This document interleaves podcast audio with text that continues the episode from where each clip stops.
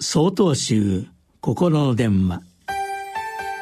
今週は「童話うさぎと亀からのメッセージ」と題して山形県造光院三浦信仰さんのお話です。もしもし亀よ亀さんよの歌でもあるうさぎと亀の童話をご存知でしょうか？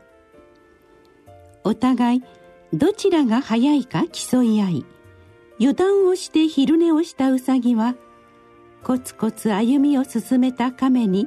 追い越され負けてしまうというお話です。このお話はイソップ寓話などに語られて子供たちに怠けてはいけないこと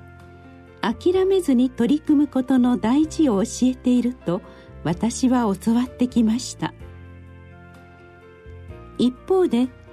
同じ話が伝わる他国では戒めの一つとして別の見方があります。亀はゴールを見ていたけれどウサギは亀しか見ていなかった。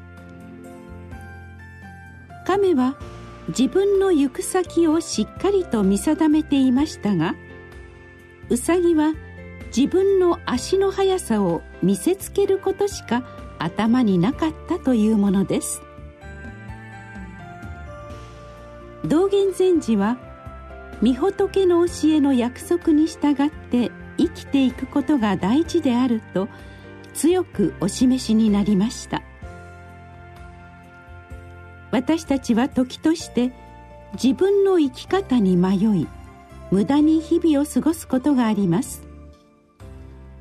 何が正しいのか。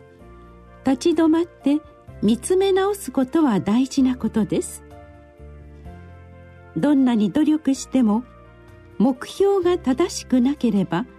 たどり着くことはできません。人の目を悪い意味で気にしたり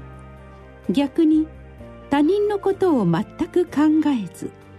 自分の思い通りにならないと気が済まなかった。り